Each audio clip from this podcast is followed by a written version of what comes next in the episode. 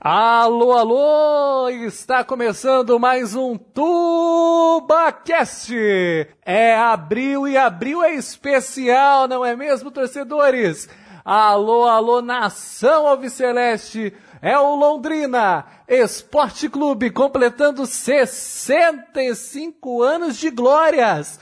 65 anos, um mês especial para o Londrina Esporte Clube. Agora, TubaCast, edição especial, começando hoje. Ah, vem surpresa por aí. Aguenta o coração, meus amigos.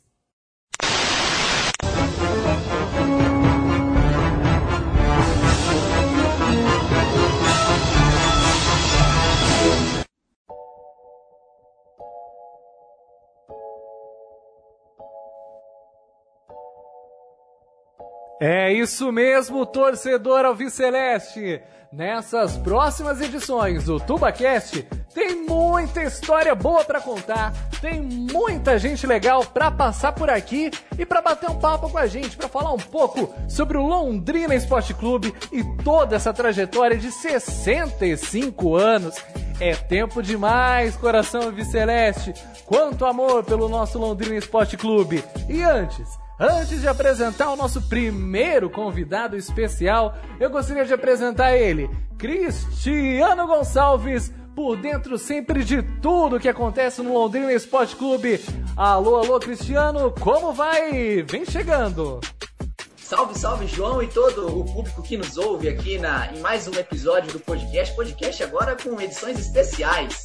TubaCast, na sua primeira edição TubaCast, entrevista é, nessa, nesse mês especial, mês de aniversário do Londrina Esporte Clube, a gente vai trazer grandes ídolos da torcida do Londrina por aqui. E antes de apresentar o nosso entrevistado de hoje, a nossa, o nosso mito de hoje, grande abraço para você, Vinícius Zeira, é, deu seu alô aí e já apresente pra gente o nosso, nosso grande ídolo desse episódio.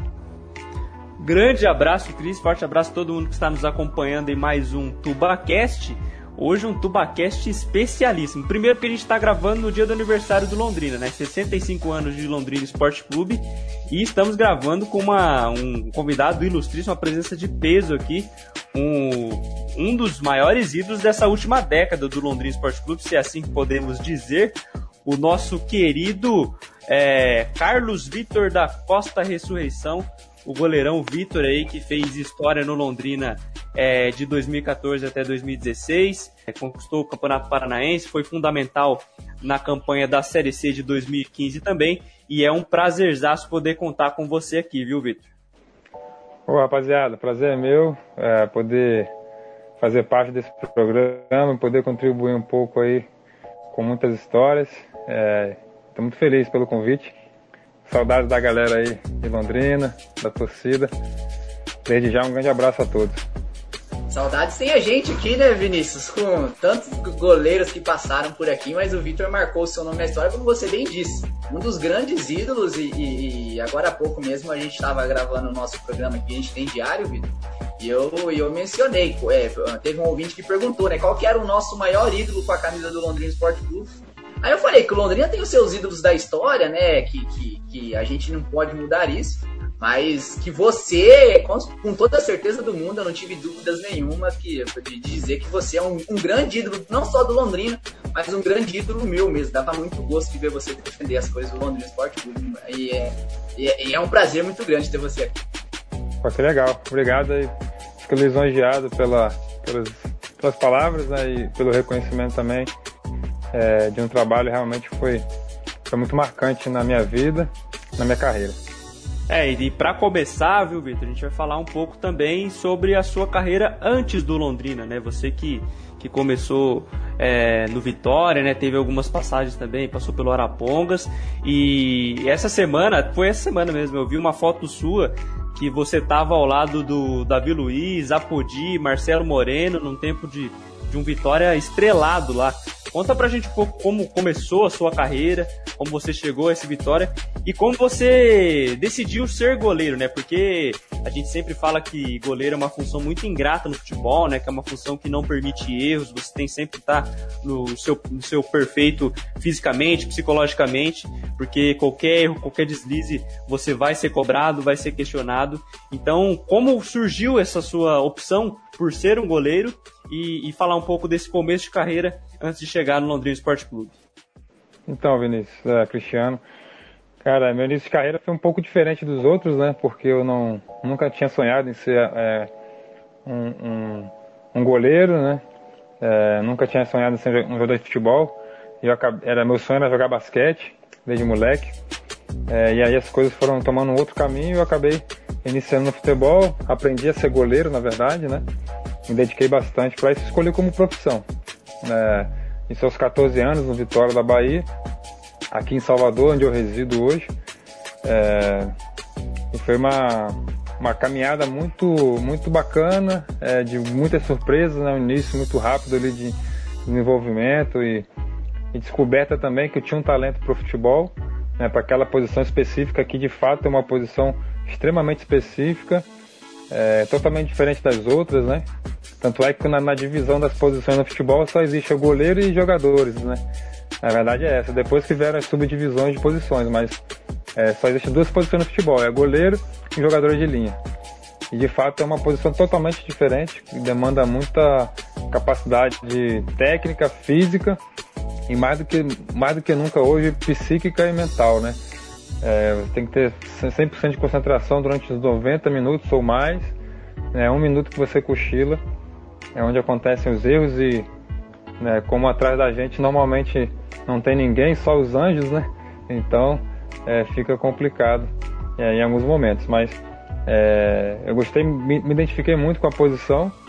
É, eu acho que não jogaria em outra posição no futebol.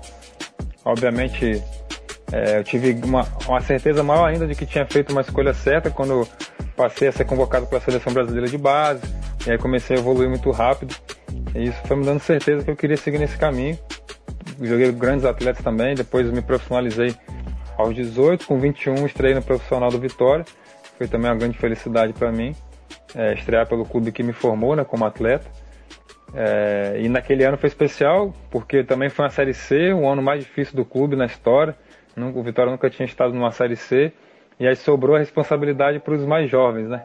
E aí a gente estava subindo no profissional ali e aí uma galera jovem acabou assumindo aquela bronca de tentar tirar o Vitória da, da Série C e graças a Deus a gente conseguiu. Um time mesclado aí com jogadores experientes, né, como o Preto Casagrande, o Sandro, o Reinaldo, atacante. E aí nós conseguimos uma campanha muito boa, né? E aí subiu da base eu, Marcelo Moreno, Davi Luiz, zagueiro, né? Que muitos conhecem. É, Leandro Domingues, um meio campo que jogou muito tempo no Japão, no Kashima Antlers. Enfim, tinha uma galera muito boa, Podi. É, e aí esse time, é, graças a Deus, conseguiu né, o, o, o feito né, de, de subir o Vitória. Em 2006 subimos para a Série B. Em 2007 subimos para a Série A também, dois, dois acessos seguidos. Então foi uma experiência muito boa. E aí depois eu continuei minha caminhada. Em 2007 fui para Ponte Preta e daí eu comecei a rodar o, Brasil e o mundo atrás sempre de mais sucesso, né? De me encaixar num clube, de me identificar também com o clube, onde na, de fato eu só consegui isso é no Londrina, né? O clube que eu, que me identifiquei, que quando eu vesti a camisa de fato eu me sentia é um super-homem, e isso era engraçado porque eu entrava em campo e me transformava, né? E eu sou um cara muito tranquilo. Mas quando eu entrava em campo para defender o Londrina, é, para mim a, a, bola era um prato de comida e, né, e eu tinha que defender o clube porque eu sabia o que estava por trás. Eu acabei me identificando mesmo com, com, com o clube, a história, a cidade, enfim, com os torcedores, né? E essa caminhada, obviamente, ela foi, foi longa, né? Então, quando eu cheguei no Londrina, eu já tinha passado por alguns processos na carreira, aprendi bastante, né? Com alguns tropeços também, é, algumas decisões erradas, é, que obviamente me fortaleceram como atleta, como pessoa, para chegar ao Londrina pronto para encarar o desafio né, que nós tivemos aí. E graças a Deus fomos bem sucedidos, né? quando eu assinei o contrato com Londrina, era só um contrato de quatro meses, é, somente para o estadual de 2014. Mas quando eu cheguei, eu vi a estrutura, vi a cidade, a paixão da torcida, a história, eu pensei, bom, esse clube não pode estar na, na Série D. Não, não tinha nem Série D para disputar, né? Não tinha nem calendário. E a primeira coisa, uma das minhas primeiras entrevistas foi dizendo justamente isso, né? Que a gente não podia pensar em outra coisa a não ser colocar o Londrina pelo menos na Série B do brasileiro. E graças a Deus as coisas foram acontecendo de uma forma satisfatória, né? Foi dando certo, a gente conseguiu títulos, acessos. E aí isso foi, foi muito bom para para poder também é, me consolidar né, na minha carreira, de me dar é, novos ânimos e, e perceber realmente que todo o trabalho desde moleque lá dos 14 anos valeu a pena, tinha, estava valendo a pena. E você teve uma ponte no Barcelona, né, Vitor? É, tive uma experiência lá, cara. Antes de estrear no profissional do Vitória, em 2006, né? E daí eu tive essa, essa aventura lá no Barcelona em 2006. Como eu jogava na seleção de base e tudo, aí tinha um secretário do Barcelona que ele sempre acompanhava os jogos da seleção brasileira e ele ficava me observando e acabou que naquele ano é, deu certo de dele, dele me indicar lá para os caras me observarem, eles queriam me observar de perto, mas infelizmente não deu certo, eu não estava é, talvez muito pronto para aquele momento, né? Já era, já era uma responsabilidade de, de chegar no time A e na, o Barcelona tem o time C, B e A. E imaginei que eu iria para o time B para ficar ali, né? Me preparando, tendo um período de, de adaptação, porque essa é a primeira vez que eu ia ficar de fato jogar fora do Brasil. É, mas eu acho que eu não estava pronto ainda, estava muito verde pelo, pelo momento. A minha esposa grávida no Brasil, um momento bem diferente para mim, assumindo muita responsabilidade muito jovem ali, aos 21 anos, muita mudança, né? De uma vez só. E aí eu acho que isso me atrapalhou um pouco, essa ansiedade da idade também, e eu acabei e acabou não dando certo, né? Fiquei só um mês treinando e acabei voltando pro Vitória. É, não ficando no Barcelona, mas por outro lado foi bom porque eu pude me comparar com os outros atletas, né? E, de, de nível internacional, atletas é, de um grande clube, talvez um dos maiores do mundo. E aí eu pude ver realmente que estava no caminho certo, né? Que não tinha nada diferente, somente a camisa e outras coisas na estrutura.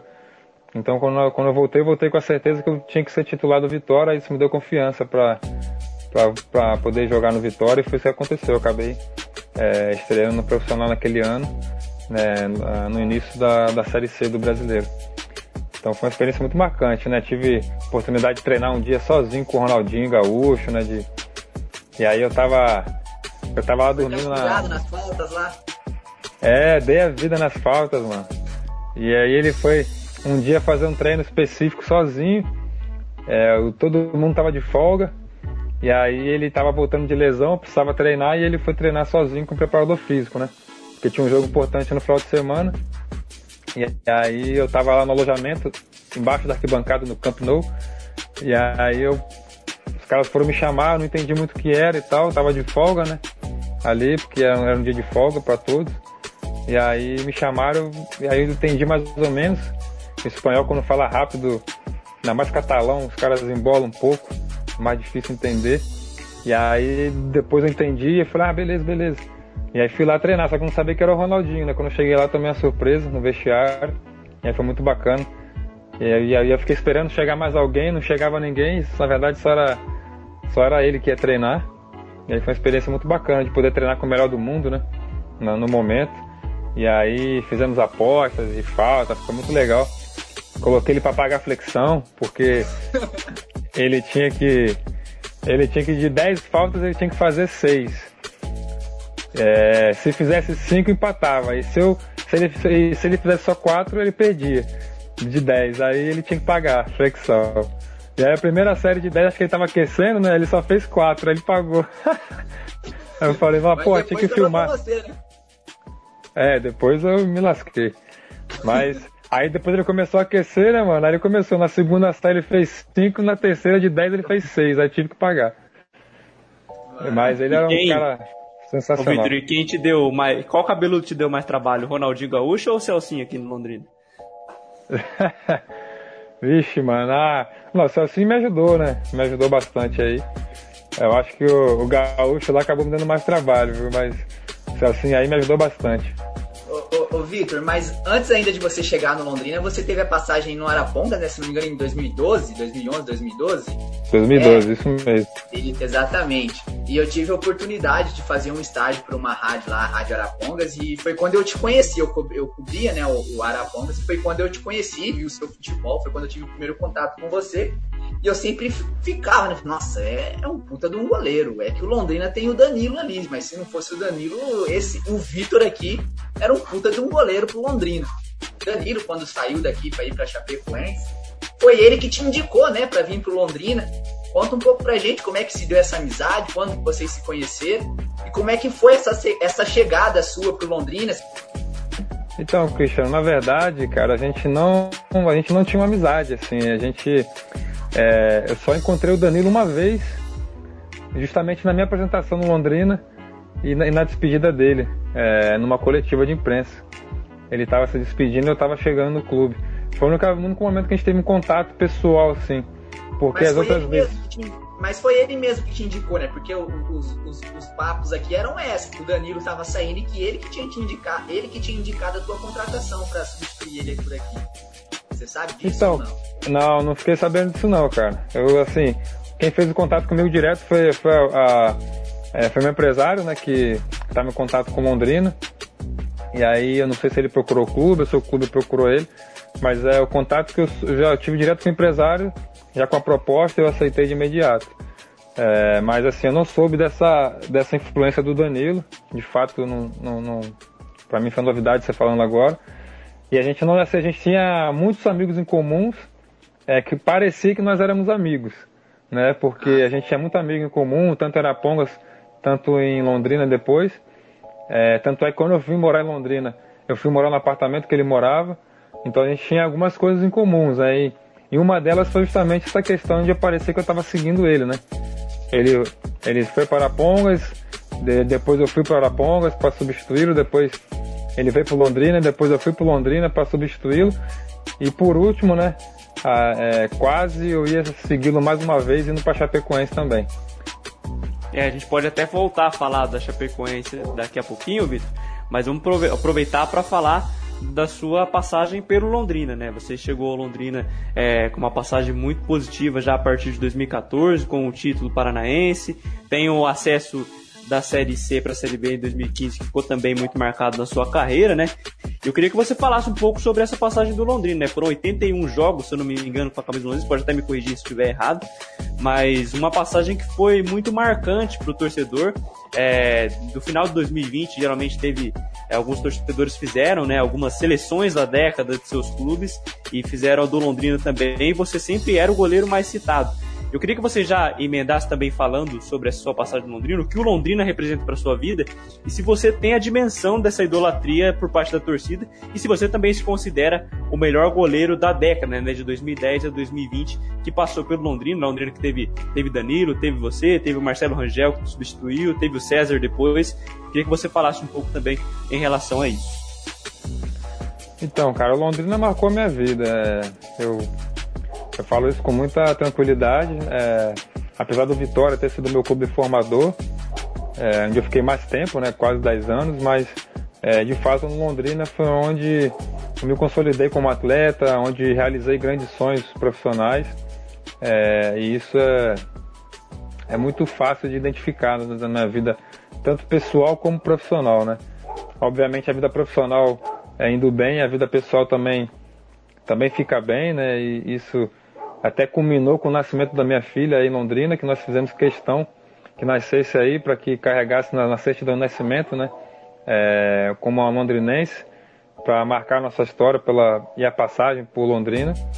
É, minha esposa pensava em ter o filho em Salvador e depois, conversando com ela, nós decidimos que seria importante é, marcar nossa história também na família com o nascimento dela aqui. Então, foi uma passagem é muito vitorioso desde o título paranaense até a minha saída em 2016. Eu creio que é, nesse período de dois anos e meio, né, vestindo a camisa do Londrina, realmente foi impactante a forma como nós conquistamos tantas coisas em pouco tempo, né? Então talvez é, o que mais chama a atenção na minha passagem no clube é justamente esse período vitorioso em pouco tempo.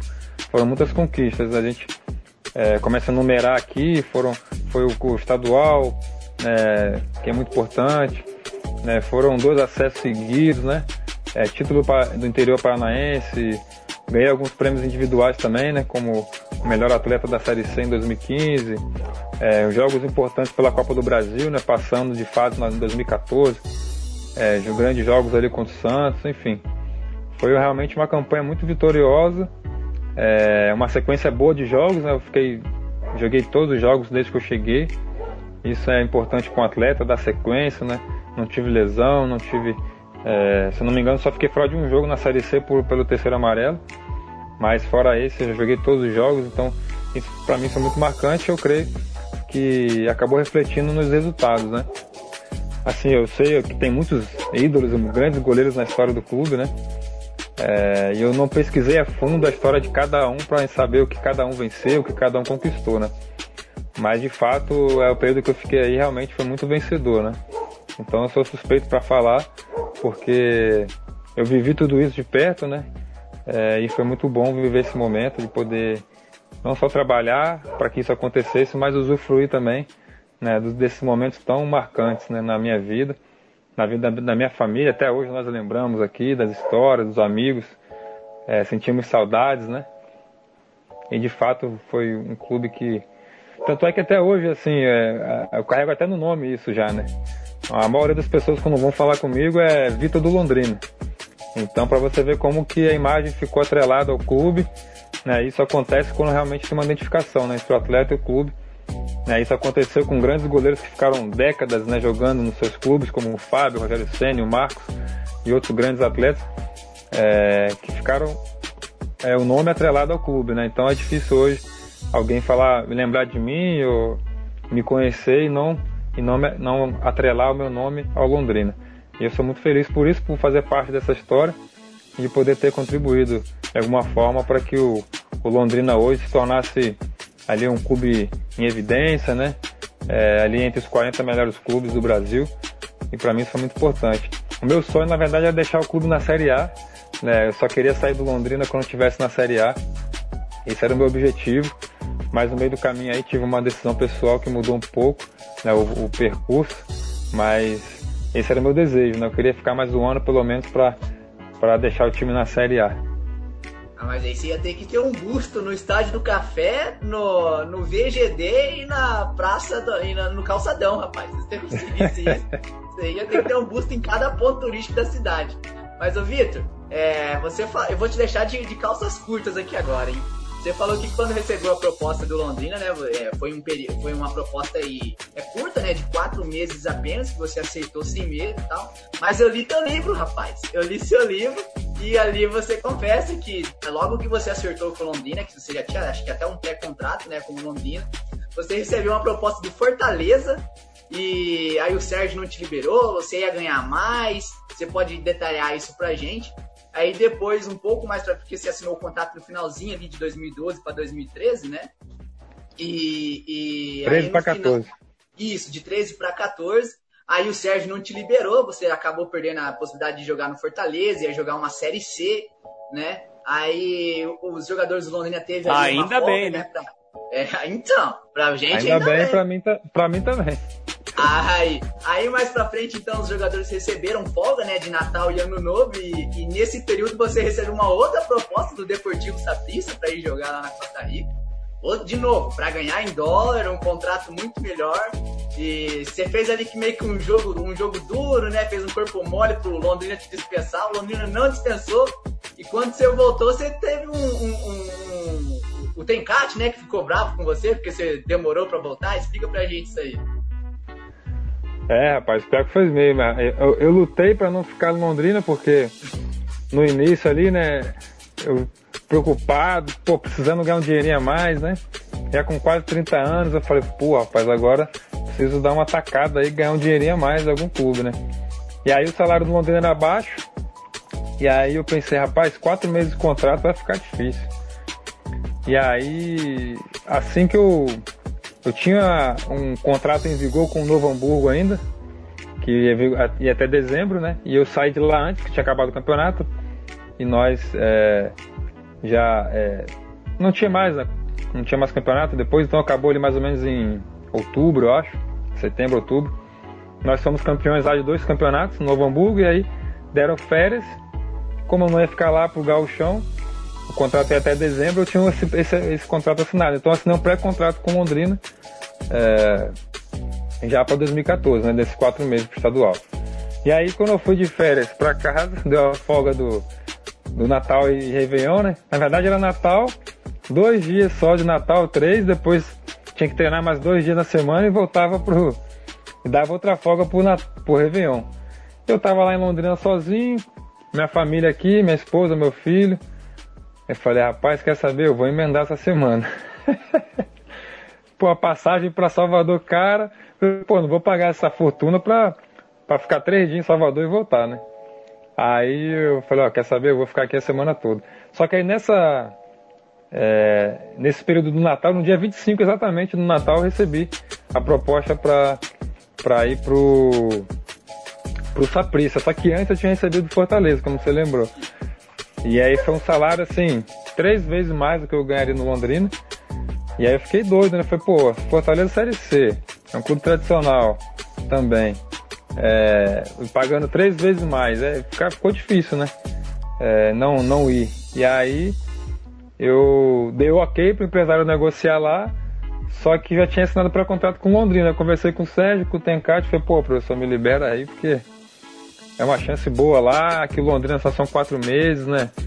E lá o contrato de, acho que eram dois anos, e um salário bem maior do que eu ganho aqui, não tem condições. já falei, até supliquei, né, implorei, falei, ó, já tô quase 30 anos, professor, preciso ganhar um dinheiro, cara. Comprar uma casa. e aí ele falou, não, rapaz, não, não vou abrir mão não, não sei o que, você tem que ficar aqui. Eu falei, não, professor, está de brincadeira. e aí, rapaz, ficou naquela. Aí conversei com o Sérgio também, ele, ele falou, ó, o Tencate que vai decidir e tal, enfim. Acabou que eu tentei todas as formas, né? desculpa te cortar, mas é, é difícil o Sérgio não abrir mão de um jogador. Geralmente o jogador pede pra sair, ele libera. E você foi diferente, né? Era o destino aí. Então, cara, justamente por isso que eu falo, rapaz, isso é um propósito de Deus ficar aqui, não tem explicação, porque a gente não tinha criado nenhum vínculo ainda, eu não tinha amizade com o Sérgio, não tinha amizade com o Tencate, né? Então não tinha um porquê dele não me liberar, eu só tinha 15 dias treinando no clube, eu tinha chegado né, na pré-temporada ali em dezembro, que a gente tinha se apresentado, então tinha pouco tempo, não tinha tempo de ter criado esse, esse vínculo, né?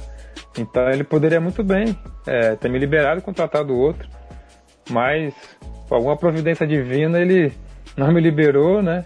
Eu lembro até que eu perguntei a um amigo meu que é advogado, falei, pô, não tem como sair e tal. Ele falou, não, cara, senão o pré-contrato já era. Só se o Londrina te liberar, eu falei, ah, então beleza. Aí eu fui para Salvador, né? O negócio do Fortaleza melou. E aí, no dia 25 de dezembro, eu recebi outra proposta. Dessa vez pro Saprissa, né?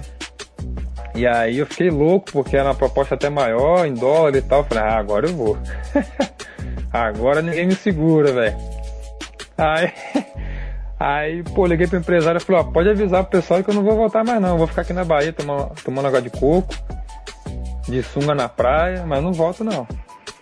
E aí o pessoal, aí o empresário ficou louco, não rapaz, tá maluco, não faz isso comigo não, vou, vou me queimar com o treinador, com o presidente do clube. Eu falei, ah, velho, se vira, eu não volto não. Já vou tomar mais vacina aqui da, pra viajar, os caras já mandaram tomar vacina, já mandaram o contrato. Ó, tô indo, hein. Aí, eu até acho que o Anderson Leite teve lá, né? O nosso volante que tá no Chapecoense hoje.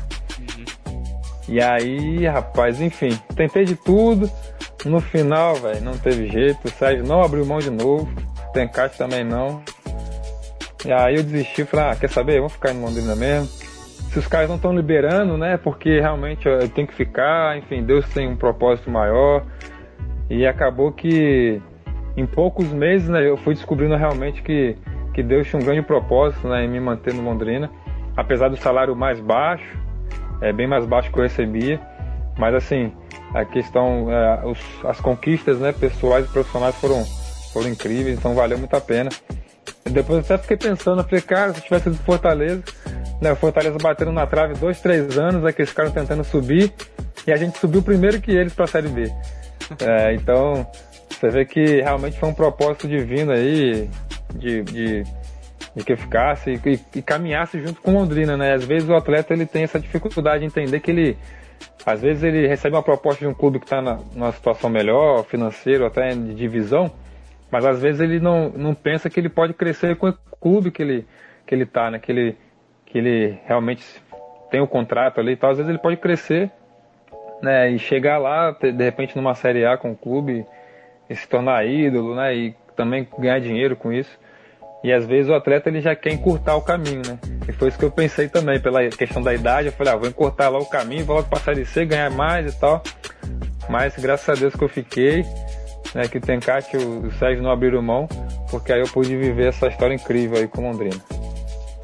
Não, eu falei, graças a Deus mesmo, né? Ainda bem que você ficou, porque daí 2014 teve toda a campanha do Campeonato Paranaense, teve esses jogos de Copa do Brasil que você falou, né? E falando um pouco desse Campeonato Paranaense, eu até coloquei no nosso programa aqui que o, um dos meus jogos que eu mais me recordo assim na vida é aquele jogo contra o Atlético Paranaense no estádio do Café, né, na semifinal. E para você, muito provavelmente deve ser a final, né? O Campeonato Paranaense de 2014 foi o ponto mais alto da sua carreira, Vitor? Então, cara, assim, eu acho que foi um, um ponto da virada, né? É, foi uma conquista importante para me consolidar, para é porque eu sempre, né, todo atleta ele sonha, né, com, com ganhar campeonatos, né, com ser relevante, ser, ser é, é, contribuir, né, é, de uma forma é, destacada no, ali no, no time para que as conquistas venham. E naquele campeonato, naquele jogo da final, por exemplo, é, assim ficou muito claro, ficou evidenciado né, de que assim, o jogo, ele todo a história, todo o contorno, né, dramático ali, com a gente empatando o primeiro jogo e jogando na segunda fora e tal, e depois a forma que foi o jogo, né, podendo fazer boas defesas, depois os pênaltis, é, realmente foi, foi um jogo marcante que para mim foi um ponto da virada na carreira. Né, de, de consolidação, né, de um trabalho que todo atleta ele busca, né, a consolidação, o reconhecimento do trabalho acho que todo profissional busca isso na, na carreira, não só o jogador. Mas para a gente também é importante né, ter essas as conquistas, né, as vitórias, para que elas é, nos deem ânimo né, para o atleta continuar trabalhando, a certeza de que ele está no caminho certo. Eu acho que isso é muito importante.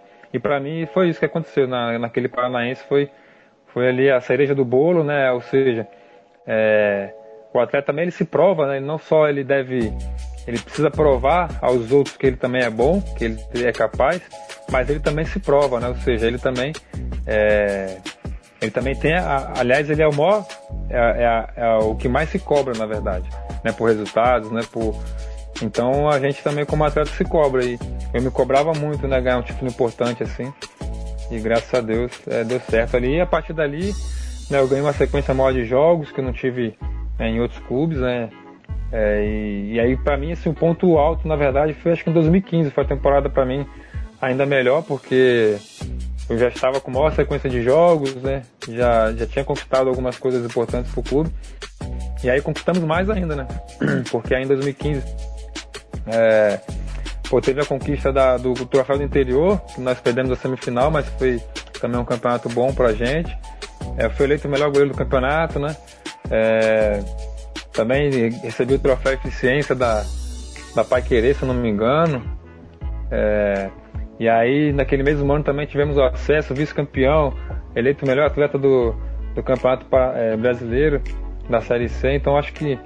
É, e ainda teve aquele jogo histórico contra o Santos, né? Que, que eu pude fazer muitas defesas no jogo, no primeiro jogo aqui, com o Robinho, Ricardo Oliveira e companhia. Então, para mim foi uma temporada ainda talvez melhor que a de 2014, porque eu comecei a ganhar mais ritmo de jogo, né? Tive uma sequência maior ainda. É, e aí culminou realmente com, com, com aquela, aquele prêmio de, de, né, de ter sido eleito o melhor atleta da Série C. Eu acho que ainda foi um ano melhor ainda que 2014. 2014 foi, foi marcante pelo título paranaense, né? Que é de fato para mim foi um ponto da virada é, na minha carreira até em relação à confiança, né, conseguir a, a seguir trabalhando, sabendo que, que estava no caminho certo. É, mas 2015 eu acho que ainda foi um ano mais, é, mais vitorioso. É, 2014 ainda foi um campeonato de redenção do próprio Londrina, né? Que foi um início um pouco abaixo, aí o time foi se acertando, foi conseguir classificação só na última rodada contra o Curitiba, né? Depois foi Isso se acertando para a segunda fase.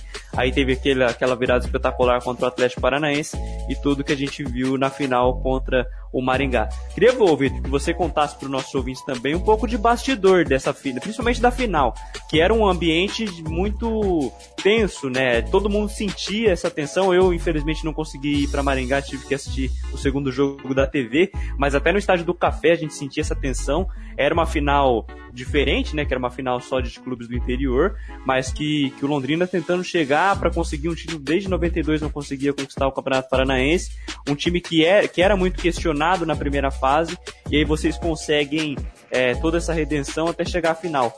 O que aconteceu naquele dia em Maringá, desde a pré-eleição do Tencate, o ambiente que vocês viam no Willie Davis, de torcida contra, o ambiente dos pênaltis também, queria que você falasse um pouco sobre aquele jogo, aquela final de 2014 pra gente. Então, cara, a semana do jogo foi muito. É, assim, foi uma semana de decisão, né? A gente estava é, decidindo a final do estadual e também a classificação da Copa do Brasil contra o Criciúma. Então foi assim, uma semana que não deu nem para inspirar, velho.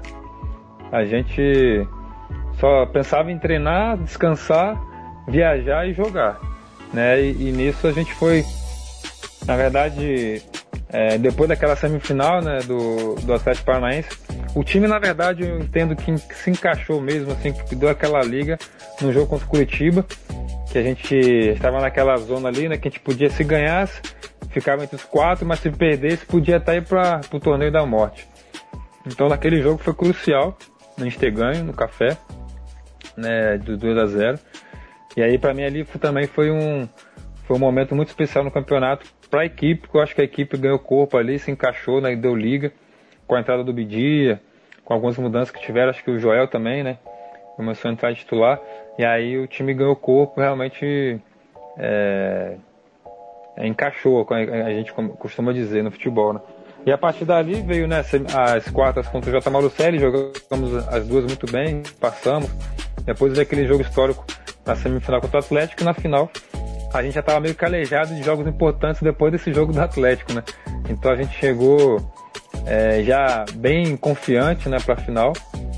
Aquele primeiro jogo, principalmente aqui, a gente tinha certeza que nós ganharíamos, né? Casa cheia, todo é, um ambiente favorável para a gente.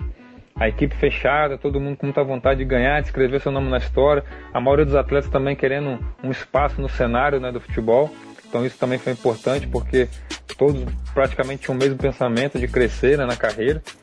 É, e isso acho que foi um elemento que que nos uniu, é, até porque o nosso grupo não era um dos grupos assim que todo mundo era amigo. É, isso é legal contar porque é, tem clubes e tem grupos de futebol que você vê que, né, que a maioria das, dos atletas se dão bem, tem assim, é, apesar das diferenças culturais, enfim, de religião, de, enfim, é, de, de, educação, tudo isso, né? Mas tem grupos que são mais homogêneos. Nosso grupo não era muito homogêneo, era bem heterogêneo. Né? Tinha os cristãos, tinha os evangélicos, tinha os caras gostavam de ir pra balada, de tomar cachaça, enfim. Então tinha é, de tudo. E, e muitos ali nem se, nem se entendiam, às vezes não, alguns nem se falavam, brigavam, vestiário, enfim. É, é, fora de campo, né? Não tinha muita, muita harmonia. Mas dentro de campo, era um correndo pelo outro, né? Era um se matava pelo outro. Isso que era interessante ver. Porque quando eu entrava dentro de campo, a gente conseguia deixar tudo isso fora, a diferença de, fora, né? É, e a gente conseguia dentro de campo é, dar a vida um pelo outro, né? Que é isso que uma equipe vencedora tem que fazer. Obviamente toda equipe vai ter nessas diferenças, os atletas que, que não se dão bem, que não são amigos, enfim, isso acontece, um grupo de 35, 40 pessoas, isso é normal. Mas a nossa equipe tinha essa particularidade, né? Mas é, dentro de campo era muito unida, né?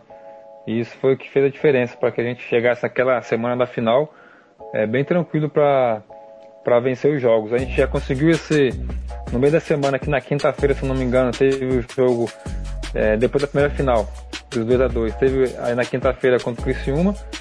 a gente foi decidir a vaga para a segunda fase da Copa do Brasil lá em Criciúma. Que também foi um jogo extremamente difícil. Fizemos um gol no final e conseguimos a classificação. É, e depois já fomos direto a Maringá para a final. E aí chegamos lá também muito confiantes, porque a gente estava naquela batida de, de conquista, né, de conseguir os resultados, né? isso dá mais confiança para os atletas, né? E na, naquela própria semana a gente tinha acabado de, de eliminar o Criciúma, apesar do primeiro jogo ter, ter ficado aquele gostinho de, de, pô, agora não dá mais, né? Porque empataram, os caras empataram, né? O jogo ali. É, e até para mim teve um, um, gosto especial, afinal, porque é, ficou no ar que eu tinha falhado no segundo jogo, né? Que o cara tinha acertado aquele chutaço, podia ter pego, não sei o que. E aí ficou aquele ar. E eu me, eu me blindo, né? Assim, eu, tinha, eu tenho uma estratégia quando eu jogo. É, então, assim, eu não. Tanto é que eu não tinha rede social, não tinha Facebook, não tinha Instagram. Eu me, reserv, eu me preservava bastante para que é, eu ficasse focado só no meu trabalho. Até hoje eu faço isso, a minha estratégia, quando eu jogo, né? Assim, eu tenho uma estratégia que eu até contava para os outros goleiros, né? Para ver se eles também faziam e se blindar. É uma forma de se blindar, vamos dizer assim. E a minha estratégia é a seguinte, né? Quando eu jogo bem, eu não gosto de ver notícia, eu não gosto de ficar vendo é, rede social, nada disso, porque se eu ver, com certeza vão estar falando bem de mim quando eu jogo bem, né? Agora, quando eu jogo mal, é, eu tenho certeza que o pessoal vai estar metendo pau, vai estar falando mal, vai estar xingando, enfim. Então, para que eu vou ficar vendo? Então, é, tanto como é, eu jogava bem, quanto quando eu jogava mal, eu não eu, eu preferia me blindar em relação a, a, esse tipo de notícia, rede social e tudo. É, porque quando falavam bem, e se eu ficasse ouvindo essas notícias, né, enfim, comentários, eu poderia me acomodar. Né, e pensar, pô, agora eu tô bem, tá todo mundo falando bem, que legal, e é uma ilusão para o atleta, principalmente para o goleiro.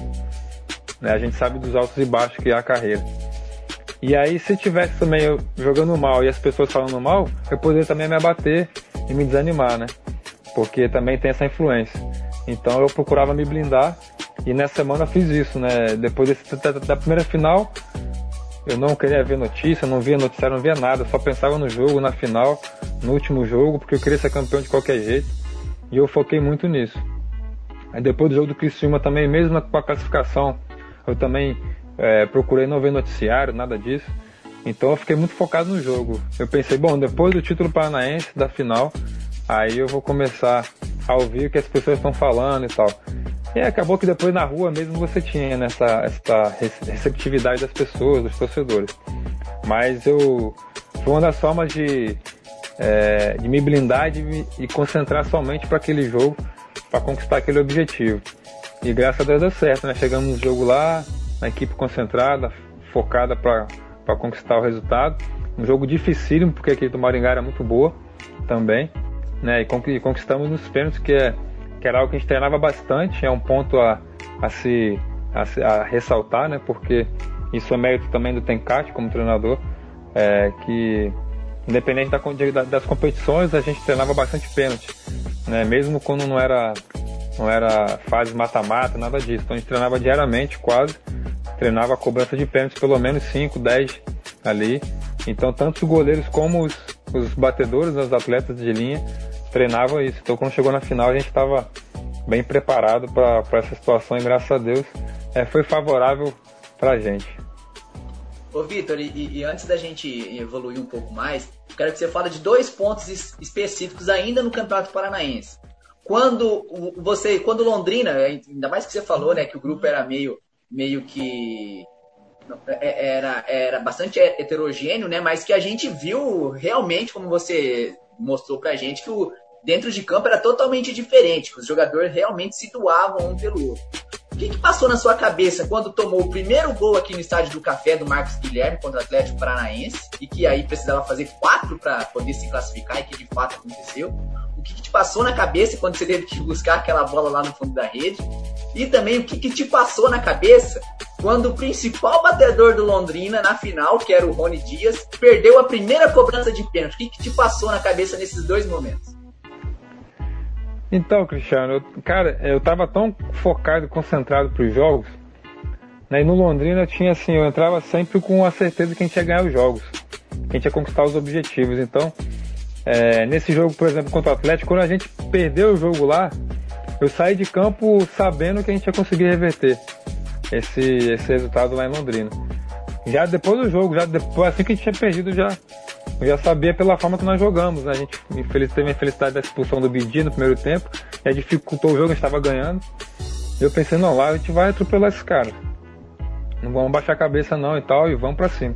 E aí trabalhamos bem a semana, chegou no jogo é, é, lá no café, quando tomou o primeiro gol, porque você vai com aquela expectativa, né, de, de pressionar, de jogar, de criar jogada, fazer gol, e aí você toma logo um gol, é, e aí é o contrário do que eu achei que aconteceria com todos, né, isso fala por mim, por todos, porque eu acho que foi um sentimento de todos ali que estavam jogando, é, quando nós tomamos o gol, o sentimento de todos foi de ir para cima, né, de buscar virada, de não abaixar a cabeça, não desanimar, que acontece em alguns jogos, até em algumas equipes, isso sim, né? Às vezes você uma, uma situação adversa bem difícil ali, o time às vezes se abate, uns dois, três ou quatro se abatem, desanimam e aí o time não vai, não anda, né?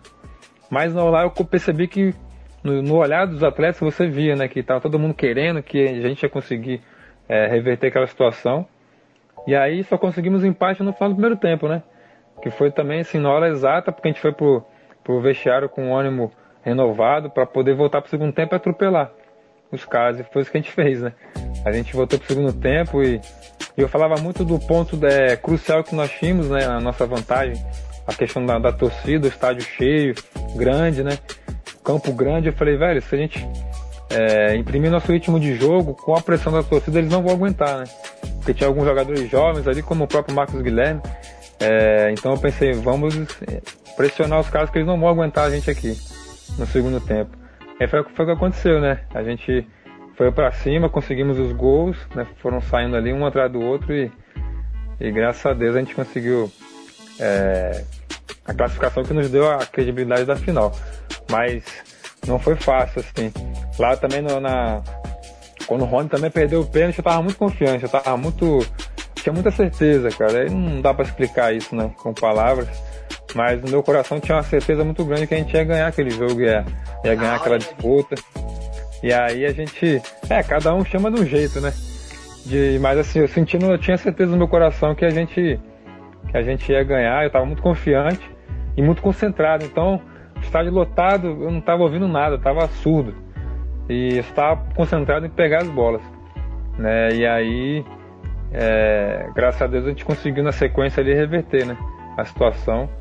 E engraçado é que no, no ano seguinte também, né, 2015, a mesma sequência, a mesma situação, quase que igual a gente também conseguiu é, reverter lá, né, uma, uma situação difícil. É, mas enfim, né, na, nas duas ocasiões eu estava eu tava muito confiante, né? Eu acho que a maioria do grupo, por isso que é, as coisas aconteceram, porque eu acho que a maioria estava muito confiante de que nosso time era muito forte, era muito bom, bem treinado e que a gente conseguiria os resultados. E foi o que aconteceu. É, e passando um pouco para a temporada de 2015, né, Vitor? Você falou que é o principal ponto da sua carreira, principalmente a Série C. E o Londrina, né, que teve uma campanha positiva, tinha um time que, que, que até jogava futebol até mais bonito que 2014 e, e, chegou numa final, a gente, né, falando especificamente da final contra o Vila Nova, principalmente o primeiro jogo, se, a, a, impressão que eu tenho é que se não fosse aquela chuva que deu aquele dia, o Londrina ia atropelar o Vila Nova, porque o início de jogo do Londrina foi muito bom. E o, e o Zé Rafael conseguiu fazer pelo menos um gol, aí teve aquela tempestade em Londrina que inviabilizou muito o jogo, né? Queria que você, se você tem essa mesma sensação, e até um pouco sobre a final, né? A final, a final lá lá em Goiânia, é um jogo que frustra muito o torcedor pela maneira como Londrina se portou. Você acha que esse resultado na ida prejudicou é, psicologicamente na volta? Queria que você tentasse explicar um pouco do que aconteceu com o Londrina lá em Goiânia também. Então, Vinícius, na verdade, o primeiro jogo a gente. É, a gente. Realmente a chuva atrapalhou um pouco o nosso estilo de jogo, né? É, mas assim, é, 1 a 0 foi um excelente resultado né, para uma final, tendo que jogar fora é, com uma equipe forte. A do Vila Nova a equipe era muito forte também, né, com jogadores experientes. É, e nós sabíamos disso, né? Então, quando nós fizemos 1 a 0 aqui, nós é, pensávamos que deveríamos ter feito uma, uma vantagem maior, mas fomos para lá muito confiantes também, porque o empate era nosso, né? Então nós poderíamos até empatar. A nossa equipe era um time que tomava poucos gols, né? A gente estava com a defesa, a estava já, se não me engano, quando chegou no último jogo da final, estávamos a seis ou sete jogos sem levar gols. Né? Então, todos os jogos das finais os jogos mais difíceis, mais importantes do campeonato, nós não levamos gols. Então a gente estava tinha um histórico muito bom, né?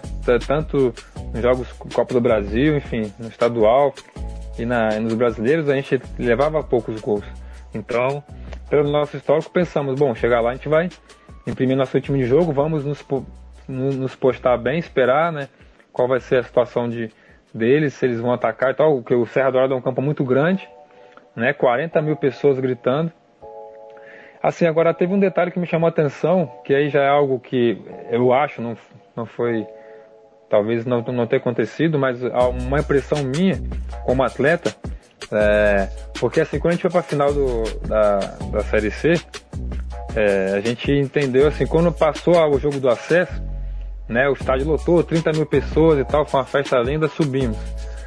E aí quando chegou na semifinal já, já percebemos que tipo assim, a torcida parecia que já não estava mais tão empolgada assim, ou parecia que não dava tanto valor a, a aquele momento que a gente estava vivendo, uma semifinal de campeonato brasileiro e tal, contra o Papa Tombense, né? O estádio já não estava tão cheio. E chegou na final contra o Vila Nova a mesma coisa. Então a gente percebeu assim, pô, a torcida parece que já está satisfeita, né? Então assim, a gente botava na cabeça que a questão do título seria algo bom para os atletas, né? Para próprio, para quem estava ali vivendo aquele momento, né? Que obviamente seria bom para o clube, né? Mas principalmente para quem estava vivendo aquele momento. Isso para a carreira de todo atleta é importante. Mas a gente percebeu que para os torcedores parecia que não era tão importante assim. Porque quando você faz a comparação entre. Porque assim, a vontade, né? A, a, a, a, a teoria, por exemplo, a gente mostra como? Com atitude, né? Não dá pra você falar uma coisa e fazer outra. Não faz sentido, né? Você não tem como. É, você, para comprovar uma teoria, você precisa ter a prática. E na, na teoria todo mundo queria o título, né? Mas na prática foram poucas pessoas do estádio nos, nos apoiar. Em relação ao Vila Nova, quando chegamos em Goiânia, tinha 40 mil pessoas lá, 45 mil torcedores do Vila Nova lotados, estádio tudo de vermelho. Então a gente pensou, pô, olha só, cara. Olha só, parece que a torcida do Vila Nova quer mais o título que a nossa. Na nossa cabeça pensando, né? Foi a pressão que deu aos atletas. Né? Então a gente entrou em campo, obviamente, todo mundo querendo ser campeão, porque isso marca a carreira de todo mundo. E aí a gente entrou para ser campeão. Pô, a gente só entrava para ganhar. Era, nossa, era a marca do nosso time, né? Mas eu, logo depois, quando acabou o jogo e tudo, eu fiquei refletindo nisso. Eu falei, pô, parecia que, que a torcida do Vila Nova queria mais o título que a nossa torcida, porque depois que o time subiu, Deu 30 mil pessoas no estádio, jogo do acesso, que era o jogo mais importante, entre aspas, né? Beleza, aí depois a torcida foi minguando, foi minguando, chegou na final, já não parecia que não dava mais tanta importância assim. Esfriou é, o grupo aí, também, né?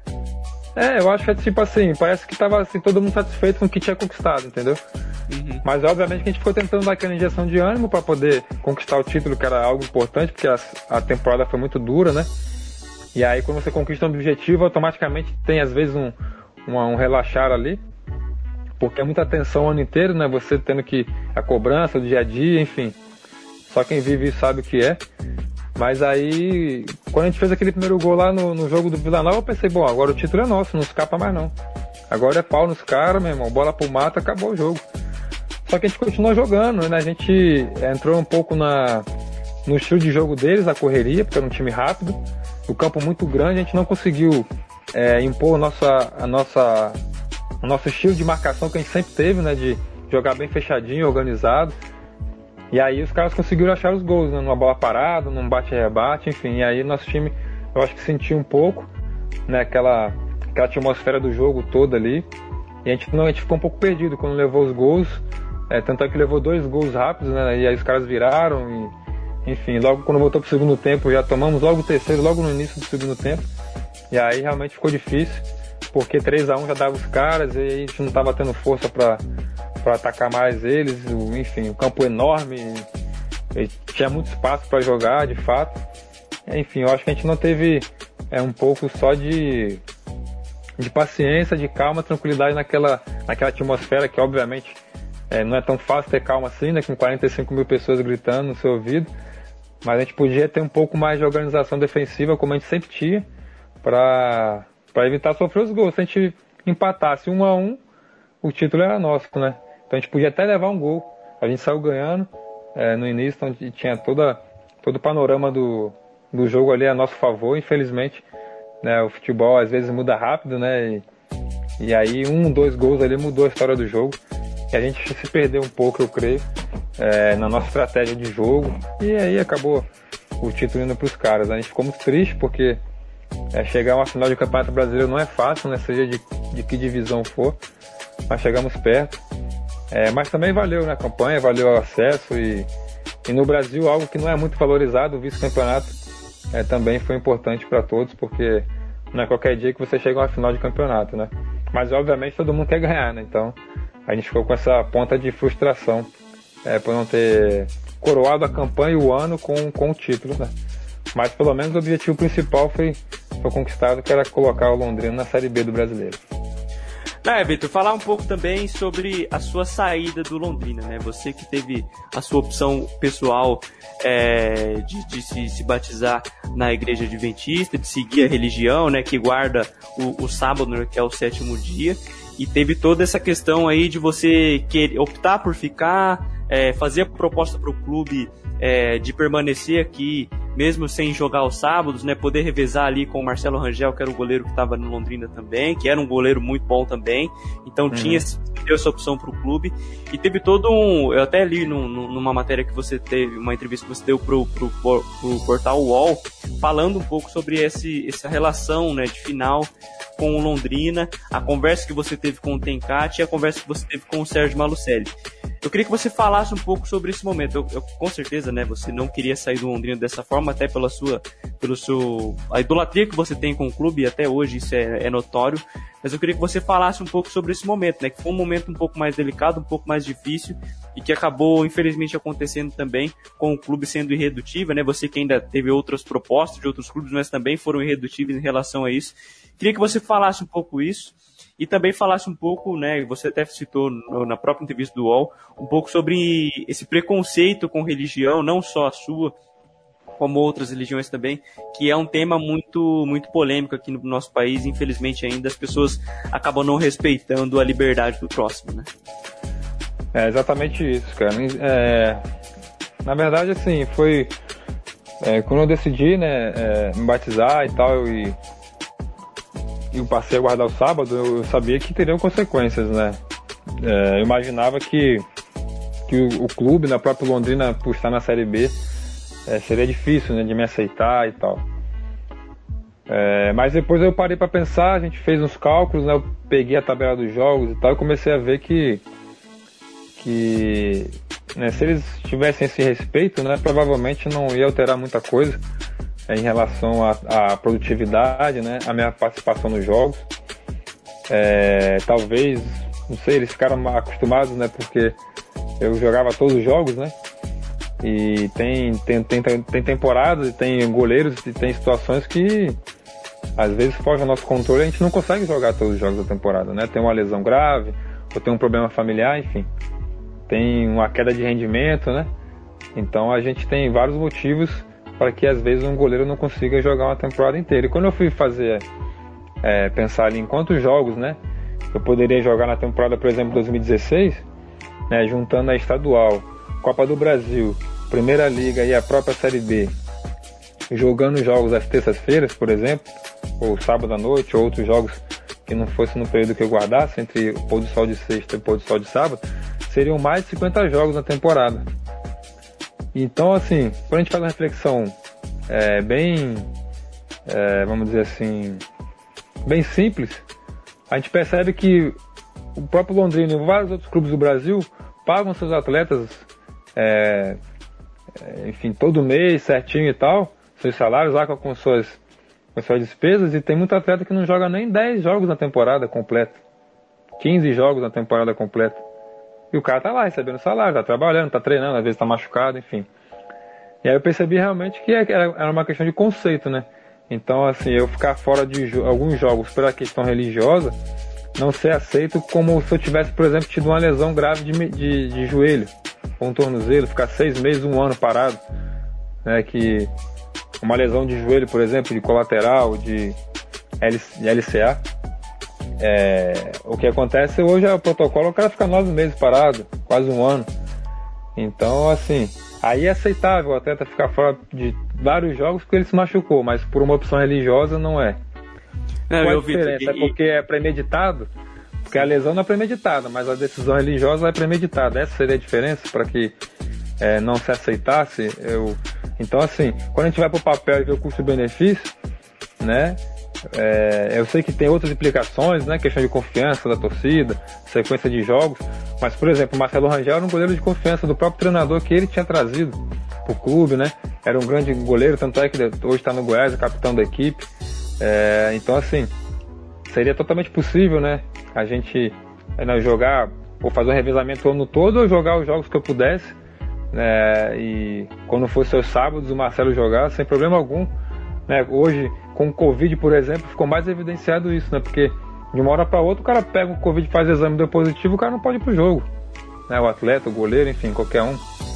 É, então hoje mais ainda está tá tendo que haver essa flexibilidade, infelizmente no momento, talvez, né? É, o clube não, não, não entendeu que, que, seria possível né, ter essa flexibilidade, né, que a gente se fala às vezes em revezamento, né, mas talvez não seria um revezamento, mas se fosse também seria legal, porque pro, pelo lado é, de, de produção também, os dois goleiros ficariam em condição de jogo, né, ficariam com ritmo de jogo, e ficariam felizes, né? Porque os dois estariam jogando, nós tínhamos uma amizade, éramos amigos, né? Então não teria problema algum de vaidade. É, mas enfim, né? no momento é, é, a solução foi que né, chegou a, a, decisão de que não seria possível, né? Mas o meu desejo era continuar e, né, e tentar subir com o Londrina para a Série A em 2016. Aí seria muito bom. Se eu pudesse ter tido essa, essa, esse entendimento né, respeito né, a minha crença, mas é, infelizmente não houve. Aliás, é, como eu tenho dito em algumas entrevistas, né, essa liberdade ela, ela, é de, ela é dada por direito a qualquer cidadão. Né, isso é uma lei constitucional, né, liberdade de crença, de religião. É, infelizmente não, não pôde ser conciliada com a minha profissão naquele momento, né? Mas, enfim, eu, foi uma decisão minha pessoal, então eu sabia que teria consequências e estava muito tranquilo é, em relação a isso, mas a minha vontade era realmente é, ficar e, e que fosse aceito, né, e conciliado. Hoje, por exemplo, eu voltei a jogar e, pô, tem sido um fantástico voltar a jogar. E, assim, as pessoas percebem que não influencia em nada nessa questão é, de não treinar no sábado, por exemplo, porque, inclusive, até brinco com o meu treinador aqui, eu falo, cara, fica tranquilo que domingo eu vou estar inteirão pro jogo. Porque treina de segunda a sexta, chega no sábado, descanso, cara meu corpo regenera, minha musculatura e domingo eu tô inteiro pro jogo. Então assim, eu tenho um rendimento, eu tô talvez muito mais preparado para um jogo de 90 minutos do que os outros atletas que, que, que treinam também no sábado, porque na verdade eu treino no sábado, é mais uma pronta ali, né, uma tem que diminuir bem a carga, porque domingo é um jogo importante, então a maioria dos clubes tem jogador que nem pro campo vai no sábado, né, fica fazendo massagem, vai fazendo gelo, enfim, tem algumas opções de, de treinamento, porque o descanso faz parte do treinamento, né? É, então, por exemplo, no Londrina, os jogadores mais experientes, né, no sábado, por exemplo, nem ia para campo, né? Ou ia fazer um rachãozinho de 20 minutos, depois saía, ia descansar, ia fazer gelo, ia fazer uma massagem. É, então, assim, não, não influencia nada. No sábado, é, eu descansar. Na verdade, influencia para o bem, porque hoje, por exemplo, eu cheguei no domingo, ontem, por exemplo, eu joguei um jogo muito intenso. Primeiro e segundo tempo, com bastante bola, trabalhando muito com os pés, eu acabo o jogo inteirão. Eu jogo bem, jogo com disposição, é, e porque no sábado eu descanso. Então meu corpo reage muito melhor. É, por exemplo, quando eu treinava no sábado, tinha que ir para campo, fazer alguma atividade e tal. Então hoje talvez hoje eu me sinto muito melhor quando, quando eu descanso no sábado e no domingo eu vou pro, pro jogo. É igual o vestibular, né? Quando você estuda lá três meses, cinco meses, seis meses. Não adianta você chegar na, na véspera do vestibular você ficar estudando igual maluco. Não adianta. Descansar tem que relaxar a mente. Tem que, tem que descansar a mente, justamente, para que chegue, chegue, chegue na hora do vestibular você possa estar. Porque você já, já se preparou, já estudou, então um descanso antes é importante sim. É, e hoje eu tenho experimentado que realmente é possível, as pessoas estão vendo aqui também na Bahia que não tem problema algum em relação à produtividade, não altera em nada, muito pelo contrário, tem aumentado muito a minha produtividade tendo esse descanso no sábado. né, e até cultural do futebol, né? Porque a gente vê na Europa, por exemplo, na Espanha, na Inglaterra, que você usa dois goleiros e um goleiro joga o Campeonato Espanhol e o goleiro joga a Copa da Espanha. Um goleiro joga o Campeonato Inglês e outro goleiro joga a Copa da Inglaterra. Então é até Exatamente. cultural do nosso futebol, né? É, antes do Cris até fazer outra pergunta, queria saber se ficou alguma mágoa com o Tencate, com o Sérgio Malucelli ou com algum membro da diretoria do Londrina pela forma como você foi tratado depois da sua opção é, e da forma como eles conduziram a sua saída também, né? Você que ficou encostado aqui ainda antes de, de realmente sair é, em definitivo. Ficou alguma mágoa em relação a você com o clube ou com as pessoas que estavam no clube naquele momento? Não, cara, até, até minha saída ali em 2016, que foi em maio, né, quando, quando teve o jogo de despedida, foi muito tranquilo. Eu sempre tive uma relação de transparência, tanto com o Tencate como com o Sérgio, então não tive problema com nenhum dos dois. É, eu também entendo que era uma situação difícil para os dois, porque era algo novo, né? Então a gente, quando, por exemplo, com a pandemia é algo, algo novo, é difícil as pessoas lidarem com o que é novo, né? Até a gente ter o conhecimento do que se trata e tal, e dominar aquilo, realmente é complicado. Então eu entendi o lado deles de é, e até achei bacana, né, eles ainda é, me permitirem cumprir o contrato e tal até maio. É, mas eu sabia que também teria consequências, porque né, teria que, já que eu não renovaria o contrato, teria que preparar o Marcelo para jogar, que estava muito tempo sem jogar, enfim. Então eu entendi aquela a minha ida para o banco e tudo mais. Né, não tinha, não tive mágoa alguma, porque de fato eu entendi que era um procedimento é, que deveria ser tomado mesmo, já que eles entenderam que não seria possível a renovação do contrato para o brasileiro. Então, obviamente, já tinha que se preparar o, o Marcelo para jogar a temporada, né? Então, assim, não, não tenho mágoa nenhuma né, com, com nenhum dos dois, até porque a decisão foi minha. Até achei que eles é, assim, entenderam bem né, a questão e na, na, minha cabeça, por exemplo, quando eu voltei de férias, eu até pensava assim, na pior das hipóteses, né, que até a, o contrato seria rescindido já de imediato ali no início do, da, da temporada mesmo, né? Mas como faltava só alguns poucos meses, né? Eles ainda respeitaram esse período e eu continuei ali no clube e tudo mais, trabalhando, indo para todo jogo, né? Porque no estadual não tinha jogo sábado, então todo jogo eu estava indo, mas não jogava, porque tinha que preparar o, Marcelo para a Série B.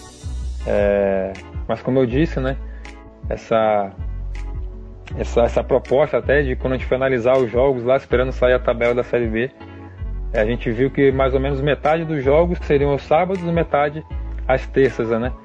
É, então eu praticamente perderia metade dos jogos é, da Série B.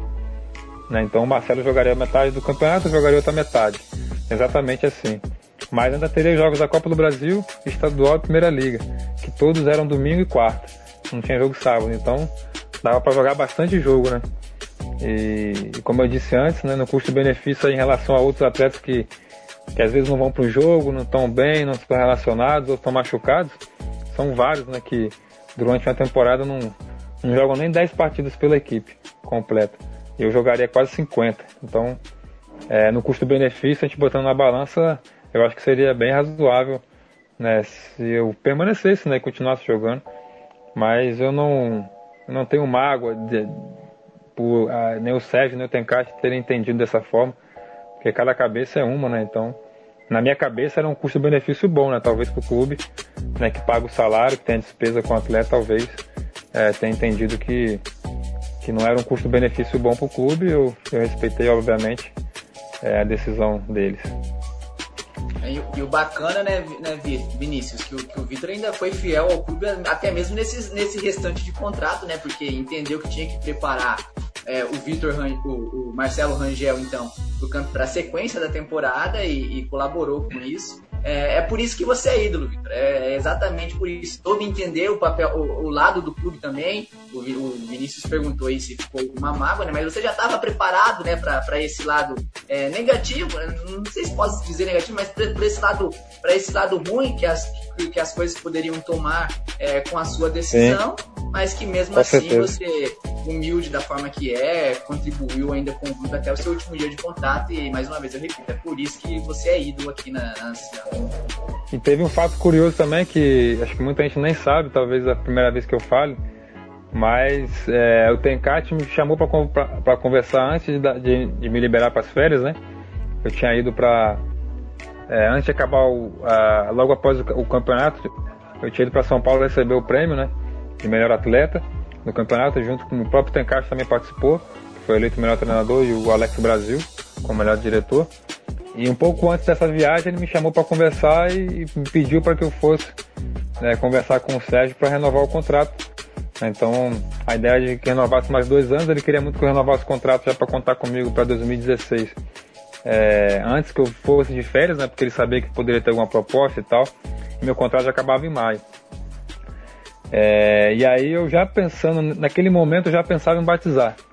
Já estava pensando em me batizar.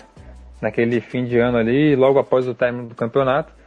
É, então, como eu já estava pensando em batizar, né, eu não quis também agir de má fé com o clube, né, de renovar meu contrato antes da, da minha viagem de férias, porque eu pensava em batizar nas férias em Salvador. É, então eu não quis agir de má fé também com o clube de assinar um contrato de dois anos, né? E me batizar e depois voltar para Londrina e falar assim, agora eu não jogo sábado e tal. E aí eu acho que seria, não seria legal. Né, e porque o clube talvez teria que, né, se quisesse rescindir o contrato, por exemplo, né, teria que me pagar um, enfim, um, um, um dinheiro pelo qual não tinha trabalhado, né. É, que o contrato, lógico, ia me proteger, mas eu acho que não seria legal, seria de má, agir de má fé, então é, eu, não, eu não renovei o contrato, eu fiquei enrolando ele, né? Falei, não, professor, quando eu voltar eu, eu renovo e tal, fica tranquilo. Porque eu já estava pensando em me batizar e eu sabia que poderia ter algumas consequências, né? E uma delas que eu pensei foi justamente essa de, de o clube rescindir o contrato comigo. E caso isso acontecesse, né, como poderia ter acontecido, né? Imagine o contrato mais dois anos com o clube, né? O clube teria que me pagar uma fortuna e eu sem, sem ter tido é, trabalho é, propriamente dito, né? Então eu não quis tomar essa decisão e não renovei o contrato. E aí viajei, vim de férias e tal e decidi me batizar. E aí depois eu informei, mas como eu tinha contrato só até maio, né? O clube, mesmo se rescindisse em janeiro, não teria praticamente nenhum custo a mais comigo. E até falando ainda su sobre a sua religião, né, Vitor? Você é, em 2020 teve é, foi, fez uma viagem para o Líbano, né, para fazer é, missões missionárias por lá, né? Teve, teve, todo um projeto lá de futebol, eu vi até a estrutura que vocês tinham lá, muito bacana. É, teve algum motivo especial para você voltar de lá? Foi por causa da pandemia? Como é que a pandemia te afetou também, né? Acredito que isso tenha sido um fator preponderante em relação a isso. Então, pior que nem foi, viu, Vinícius? Foi, na verdade, a, a pandemia, assim que nós chegamos lá, começou, né? Em, chegamos lá em janeiro, em, em fevereiro mais ou menos, começou a, a, fechar tudo lá, em março.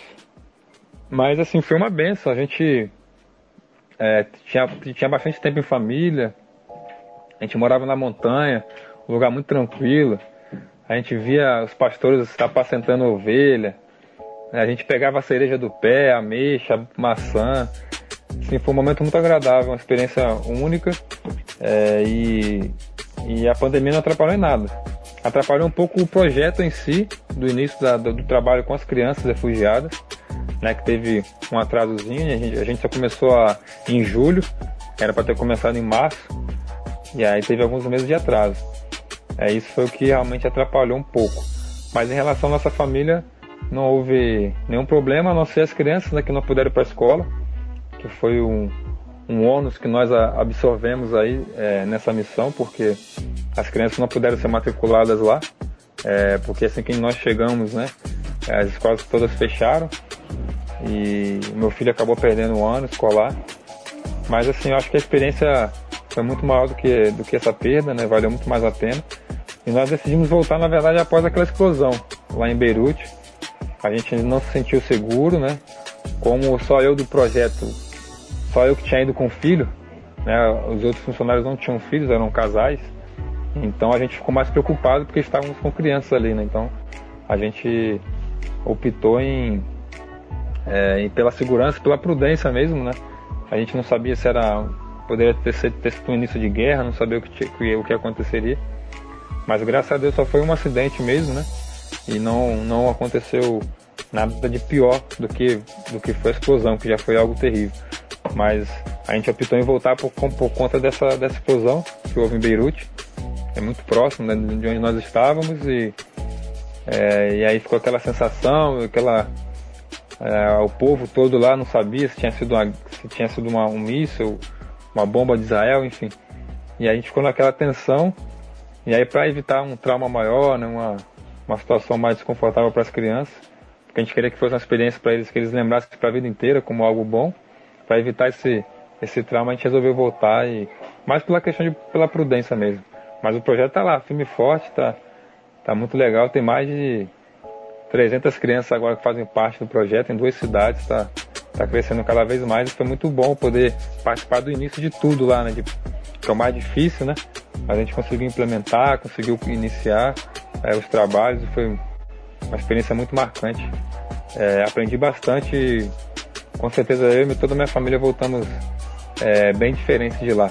Maravilha, Vitor. E agora de volta ao futebol, né? Defendendo aí as cores do Jacuipense, né? Começou então o campeonato baiano. Eu vi agora, eu assisti, eu pude assistir o último jogo que vocês disputaram. Você com a camisa número 12 ali, titular. Vi ali um, um, trechinho do seu aquecimento, que, como você disse, né, dia de jogo você se desliga de tudo, então você só publicou hoje. Como é que tá sendo essa, essa experiência de voltar a viver esse clima, né? Sei que depois que saiu daqui do Londrina, passou ainda por PSTC, acho que até a própria Jacuipense, né? Você teve um, um, uma pequena passagem, ou não corri se eu estiver enganado. Mas como é que é essa, é, essa, esse ar, né? Esse clima de novo de voltar a fazer o que você é, a profissão que, que você sempre teve, né? O que você falou que não era o, o sonho maior, mas foi o que, o que te deu, que te deu tudo que você tem em parte, de tudo que você tem hoje, que te, te, te, fez grande ídolo aqui na cidade de Londrina. Como é que é voltar? Como é que se deu essa volta aos, aos gramados? Então, cara, tá sendo uma experiência incrível, né? Poder voltar a jogar, fazer o que eu gosto, que eu sei, né? Fazer bem. Assim, quando eu decidi é, pelo batismo, é, obviamente eu decidi viver pela fé, então a cada, cada ano, a cada mês é uma surpresa, é, porque antes eu tinha tudo planejado, né? Eu planejava minha carreira, eu tinha as coisas sob controle e, e a partir dessa saída de Londrina realmente a minha vida é, virou de cabeça para baixo e eu perdi toda a segurança que eu tinha, né? E aí é, passei a viver grandes experiências como a escrever um livro, né, que você citou no início, né, pude também ter fazer o lançamento em Londrina, foi, foi algo muito legal, é, que durante dois anos, né, é, me trouxe sustento e foi muito legal. Experiência de dar palestras, viajar o mundo inteiro é, para palestrar e tudo mais. Foi um desafio diferente, né, e eu já não esperava mais jogar, já, já tinha me planejado realmente pendurar a chuteira. Tanto que essa viagem, essa, essa, essa missão é, no Oriente Médio, ela tinha um prazo de cinco anos, né, no contrato que eu tinha, é, para permanecer lá, então já não, não pensava mais em jogar, já ia realmente fazer uma transição de carreira e trabalhar nessa área né, de, é, de trabalho social, filantropia e tudo mais. Mas é, depois dessa explosão, novamente tudo mudou, né, a história mudou e, e Deus nos trouxe de volta para o Brasil. E assim que eu cheguei aqui, eu recebi o convite na né, Jacuipense é um clube que eu tive uma passagem rápida de um jogo só, um jogo do acesso da série D para C. O goleiro titular tinha dois amarelos e, e iria jogar o primeiro jogo da, do, do jogo do acesso, primeiro jogo fora, contra o Floresta lá em Fortaleza.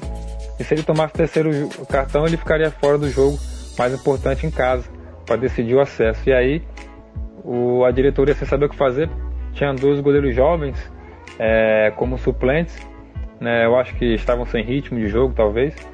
E aí, como eu estava jogando, em 2019 eu joguei o Campeonato Baiano pelo Olímpia, e aí eu estava em ritmo de jogo. Então, eles eh, me ligaram e falaram, pô, vem cá me ajudar e tal, pô, pelo menos um jogo, você vir aqui e tal, ficar de stand-by, se precisar você joga o jogo do, do acesso. Eu falei, opa, tô aí. Jogo de acesso é comigo mesmo. E aí eu tava, fiquei feliz, eu falei, ó, cara, só que é o seguinte, ó, eu só vou poder te atender nesse jogo, velho, porque eu tenho duas viagens marcadas pro Canadá e pros Estados Unidos depois aí, eh, nessa semana. E aí, para encaixou certinho a semana que, do jogo que eu iria participar, com uma folga que eu tive meu, na, na, minha agenda aqui de viagens, palestras e tal. E aí encaixou, falei, ó, cara, eu vou servir nesse jogo. Agora, se a, gente, se a gente subir, eu não vou poder participar dos jogos da semifinal. Aí ele falou, não, beleza, tá tudo certo. Só preciso você aqui nesse jogo mesmo, que é o jogo mais importante, né, da história do clube e tal. O time nunca tinha jogado uma série C. E aí pronto, acertamos por um jogo. E aí, como deu tudo certo, o time subiu, né? A gente criou uma amizade, uma identidade foi bacana, me senti bem no, no grupo, assim, a diretoria, pessoal legal. A gente fez uma amizade boa e aí quando eu voltei do Líbano, eles me fizeram convite para voltar a jogar de novo. E aí eu acabei aceitando porque entendi como uma nova missão aí, né? Eu gosto de desafio, então quis me desafiar novamente, desafiar meu corpo. Não sabia como é que meu corpo ia reagir, né? Depois de tanto tempo sem jogar. E graças a Deus tem sido uma, uma surpresa agradável. Mas já no Baiano a gente já tem objetivos grandes, né? A gente começou meio patinando um pouco, com em cinco jogos empatamos quatro. E aí agora ganhamos ontem, que deu uma respirada um pouco, melhorou agora é, a nossa classificação, já pensando na, na, na classificação para as semifinais. Então é, tem sido uma experiência muito bacana, né? Poder voltar a jogar, né? Ter a crença respeitada, que isso também é importante. Né? O clube aqui aceita, né? Essa minha condição, então no sábado é, eu, eu, descanso, né? Eu vou para a igreja, enfim, fico com minha família. E aí no, no, sábado à tarde, quando dá o pôr do sol, né, à noitezinha eu vou para concentração, me junto aos atletas e no domingo eu vou para o jogo. Espero poder é, evoluir cada vez mais aqui agora e poder ajudar mais ainda Jacuipense, quem sabe aí um acesso para a Série B, um outro seria seria coroar o fim da carreira com algo fantástico, né? Quem sabe. É o rei dos acessos, né? É, ia ser o rei do acesso e não, aí não ia pendurar a esteira não, rapaz. Ia ter que é. estender mais um ano de, de, de, de, acesso, de contrato aí pra vir jogar aqui contra o Londrina. Então, vamos ver até, até quando o corpo aguenta e o, e o, ou o povo me aguenta, né? Dá pra gastar esses aí, de chuteiro ainda, Vitor. E o Vitor, falando de experiência, até para caminhar para o final já, queria que você falasse sobre a experiência de escritor. Você que escreveu o seu livro, né? Você falou que foi, em entrevista também, você falou que foi até fácil escrever, escreveu ele um pouco mais curto para o povo conseguir ler, que não temos tanta cultura de leitura. Mas eu queria que você falasse um pouco de como foi essa experiência como escritor. Você já, já tem outro livro aí para lançar? Já tem um segundo, uma sequência de livro aí, Vitor? Então, cara, esse livro foi muito, interessante, porque um, um amigo que me incentivou a escrever, eu sempre, desde moleque, eu tinha, eu tinha uma ideia de escrever um livro algum dia na minha vida é, minha história, enfim, da, algum livro. É, e aí veio essa, esse, esse meu amigo que ficou me, me, convencendo que já tinha escrito dois livros e tal. E eu pensei, rapaz, será que eu consigo escrever um livro, cara? Tô 15 anos sem entrar numa sala de aula, mas é, o, o, o tempo na escola foi suficiente, né, pra, pra poder me capacitar a escrever o livro e, e graças a Deus eu consegui escrever dois livros, cara, em dois meses. É, obviamente tive um foco, né, acordava às 5 da manhã todo dia para poder escrever o livro. Era o momento que eu tinha mais tranquilidade e menos interferência, né? Para poder é, me concentrar na escrita. E fui escrevendo, fui escrevendo. Quando eu vi, já tinha dois livros escritos. Como o livro ficou muito grande, eu pensei, pô, vou dividir esse livro aqui em dois para que as pessoas não se cansem de ler e tal, porque ficar um livro com 300 páginas.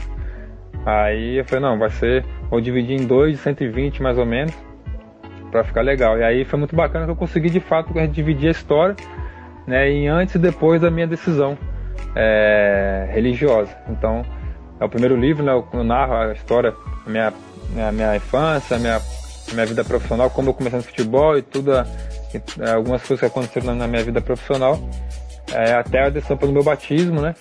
E aí depois no segundo livro eu conto realmente o que aconteceu, né? Quais foram as consequências.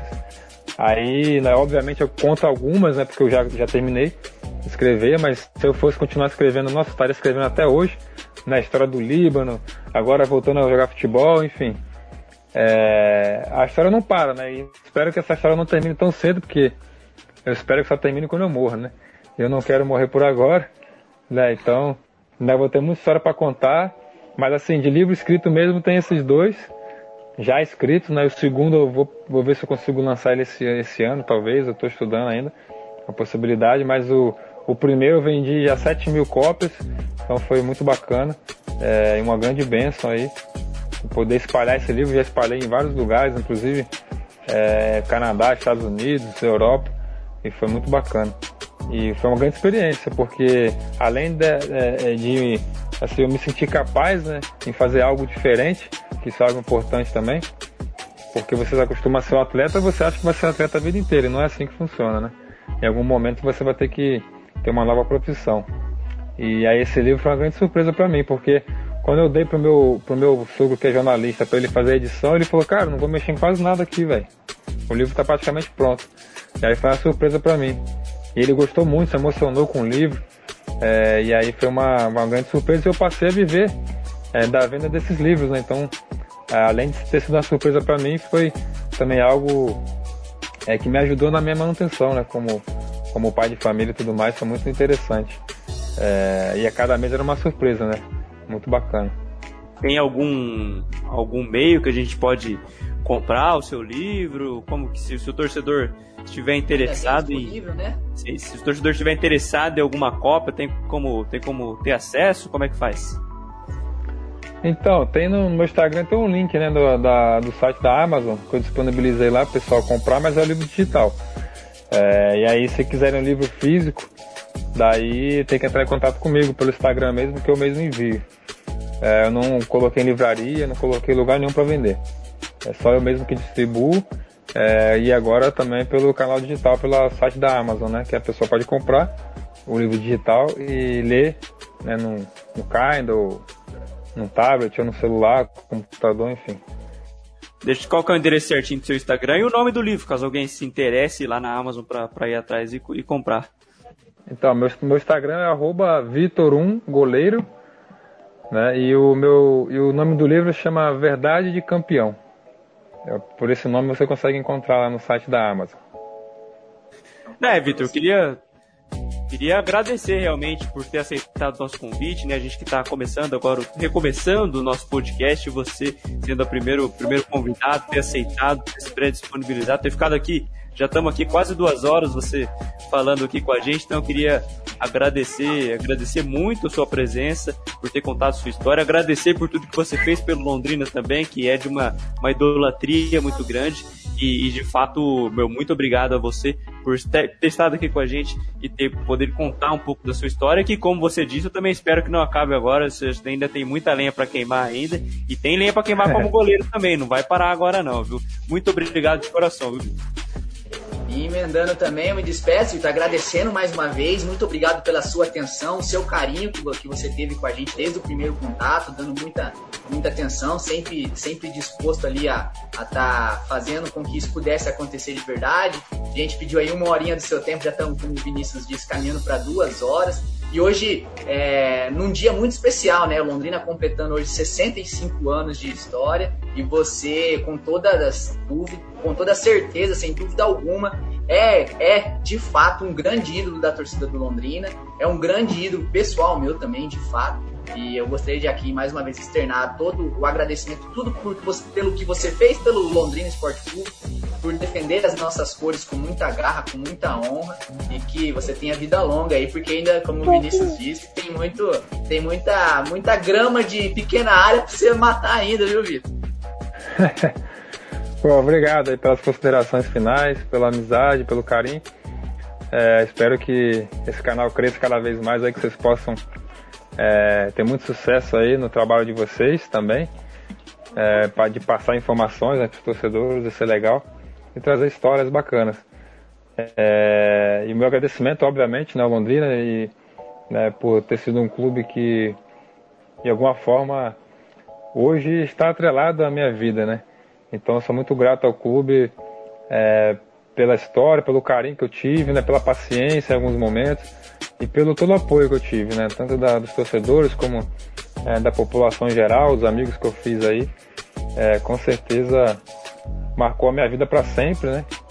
E isso, desde a minha filhinha né, que apareceu aqui, até a esposa, o filho, todos tiveram a vida marcada pela minha, a minha passagem por aí.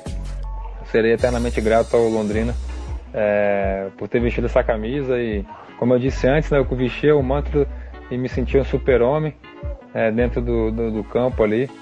E isso era algo até estranho. Minha esposa um dia foi me ver na entrada do, do vestiário para antes de nós entrarmos para o campo, né? É, um jogo importante de classificação, acho que foi o jogo do acesso, se eu não me engano. E ela nunca tinha me visto daquele jeito assim para entrar, para entrar no campo, né? Porque a família não tem acesso a aquele tipo, aquele ambiente que é só nosso dos atletas, né? E ela tomou um susto quando ela me viu, que ela, ela nem me reconheceu. É, os olhos bugalhados e tal, adrenalina à flor da pele. E era assim que eu me sentia quando eu vestia a camisa do Londrina, porque eu sabia o que eu estava representando, né? Então agradeço pela oportunidade, meus parabéns também e mais uma vez ao Londrina Esporte Clube. E eu desejo também vida longa a esse clube, que eu estou sempre aqui na torcida, sempre acompanhando as notícias, né? E torcendo para que o Londrina esteja na Série A, que é onde deve estar, onde deveria estar, onde era o meu sonho deixar o clube. Mas espero que, que quem estiver aí agora possa realizar esse, esse grande feito aí. Um grande abraço para vocês. Quanta história, quanta resenha! Esse episódio do TubaCast foi especial demais! E aí? Você gostou da surpresa? Conta pra nós aí nas redes sociais, comenta pra gente no Tuba Rádio, no Tubanautas. É com vocês. Gostou da surpresa? Eu disse que a edição seria especial e a gente abriu aí logo em grande estilo, né não?